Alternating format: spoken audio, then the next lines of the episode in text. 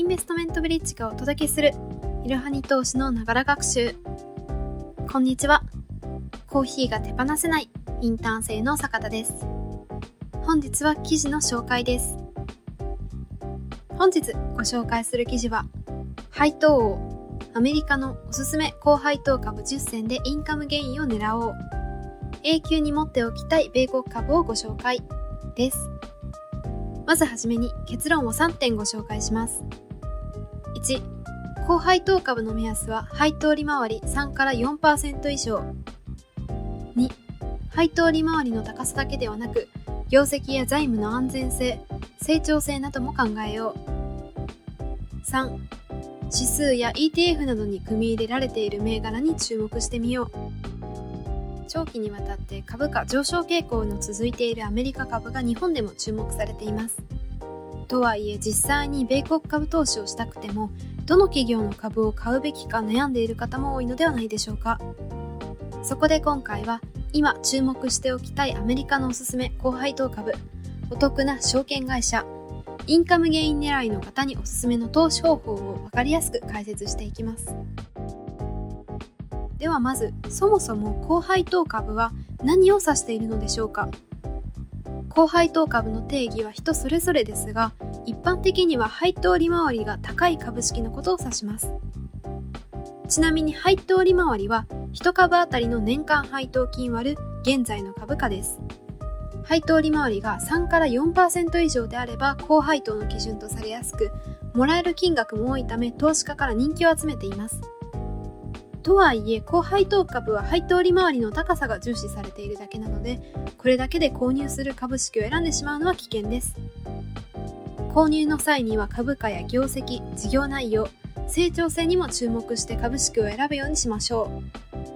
う。株価が低迷している影響で高配当利回りの銘柄も多いので注意をしましょう。ちなみにタイトルでも出てきた配当王とは50年以上連続で配当金を増やし続ける企業のことを指しています。また25年以上増配している銘柄は配当貴族と言われています。配当利回りについて詳しく知りたいという方は概要欄の方からそちらの方の記事もチェックしてみてください。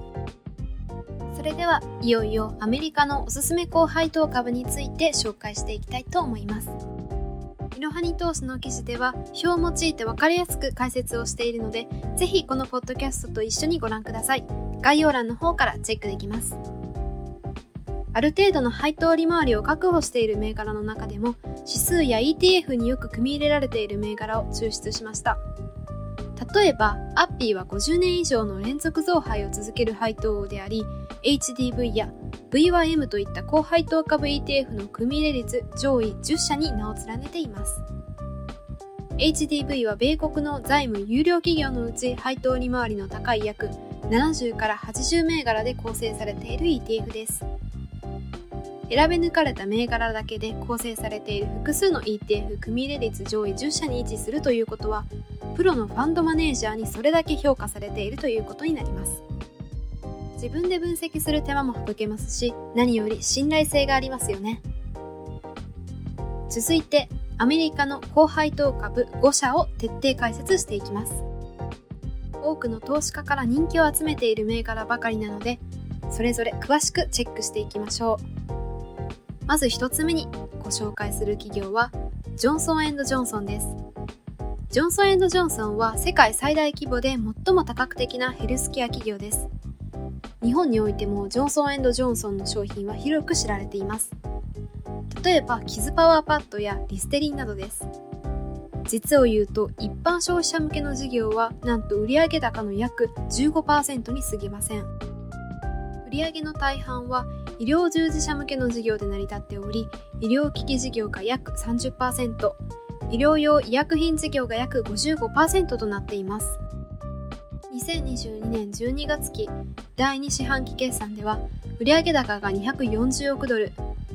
当期純利益は48億ドルとなりました。この数字は実は減益になってはいますが2021年の時点で59年連続増配を達成している配当王であり配当利回りは約2.7%となっています。2022年度も増配の見込みで配当成功は62.7%と無理のない範囲です。ちなみに配当成功とは会社が税引き後の利益である当期純利益のうちどれだけを配当金の支払いに向けたかを示す指標です。増配をしていても配当成功が高くなっている企業は無理して配当を払っている可能性があるので財務状態や業績に注意を払う必要があります。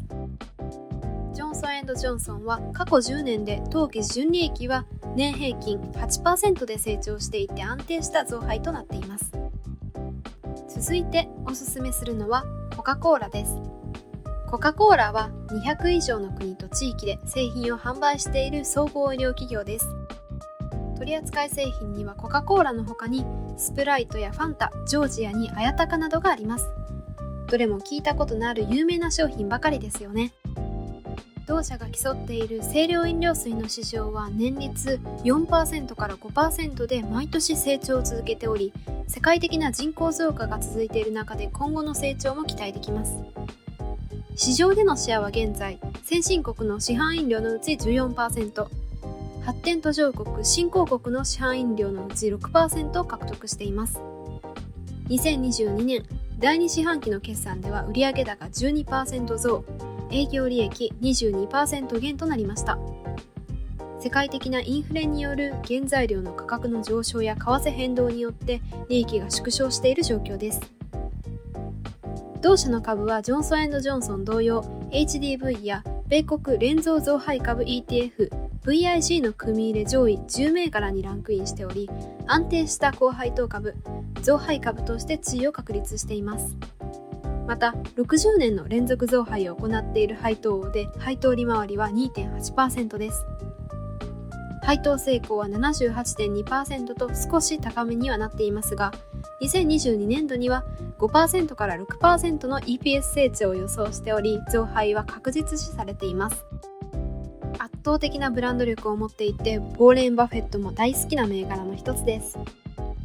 続いての注目企業はシェブロンです。シェブロンは世界180カ国以上で炭鉱、生産、生成事業を手掛ける米国大手石油関連企業です。開発、生産の上流部分から輸送、販売の下流部分に至るまで一貫した事業を行っていることが特徴です。売上高構成は輸送、販売の下流部分が約70%、開発、生産の上流部分が約30%を占めています。2022年第2四半期の決算では売上高は653億ドル、営業利益は127億ドルと四半期で過去最高です。ロシアのウクライナ侵攻による原油高の影響や代替エネルギー化の遅れに加えて旺盛な需要から原油や天然ガス価格は上昇傾向にあることが要因です。同社は HDV の組入れ上位10銘柄でもあり財務安全性も問題ありません。増配を34年継続している配当貴族であり、配当利回りは3.5%と高めです。配当成功は36.8%と少し低めですが、コロナの中で2020年にはロックダウンの影響で利益が赤字に転落しています。経済動向に強く影響を受ける企業と言えます。続いて、注目の4社目は JP モルガン・チェイスです。JP モルガン・ツエスは世界有数のグローバル総合金融サービス会社です。2000年に投資銀行の JP モルガンとチェイス・マンハッタン銀行が合併して誕生しました。総資産や収益力、時価総額などで世界屈指の規模を誇っています。グローバルに展開している法人向け事業では JP モルガン。米国で展開している中小企業や個人向け事業ではチェイスブランドを活用しています。展開している事業は例えばコーポレートインベストメントバンキングやコンシューマーコミュニティバンキングです。2022年第2四半期決算では利益が86億ドルと予想を下回る結果となりました。金利上昇によりリスクマネーが市場から流れてしまい投資銀行収入が大きく落ち込んだことが原因の一つです。2021年中盤から株価が下落トレンドになっている点は要注意です。配当利回りは3.5%と銀行株らしい高めの水準であり、配当成功は32.1%です。同社は VIC の組入れ上位10銘柄に位置するものの、株主還元の強化には慎重な姿勢をとっています。今年度は増配を見送り、自社株買いも一時的に停止をしている状況です。続いて、5社目の注目は、プロクターギャンブルです。プロクターギャンブルは180年以上の歴史を誇る世界最大級の一般消費財メーカーです。信頼と安心の代表的なブランドを数多く抱えており、日本でもその多くが流通しています。パンパースにアリエル、ファブリーズなど挙げたらキリがありません。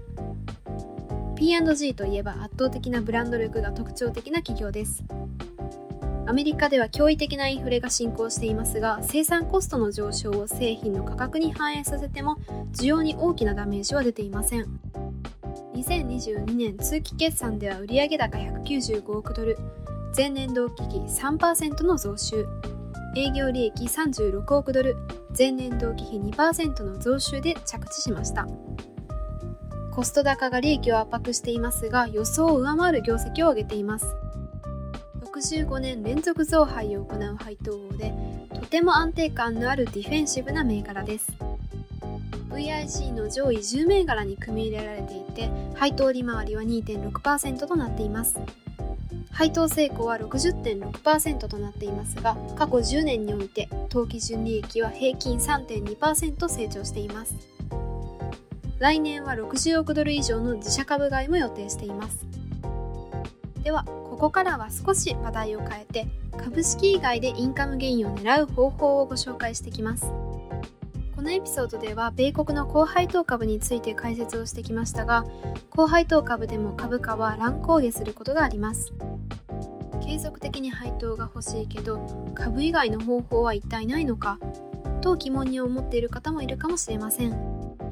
りリスク分散をしたい方は次の3つの投資商品も伏せて活用するのがおすすめですまずおすすめなのは高配当 ETF です高配当株に投資をする場合、リスク分散のために10銘柄程度は買っておきたいと思う投資家の方は多いです。しかし、1銘柄あたり数万円程度を考えると、分散投資のためには50万円から100万円程度は準備する必要があります。そんな方におすすめなのは高配当 ETF を利用することです。以前のエピソードでもお伝えした SPYT、VYM、HDV といった高配当 ETF であれば簡単に分散投資ができ、それぞれ1万円程度で購入ができます。1つの ETF を買うだけで75から400銘柄に分散投資ができるのです。続いておすすめの投資法は融資型クラウドファンディングです。株式や ETF だけではなく融資型クラウドファンディングを使えばリスク分散ができます。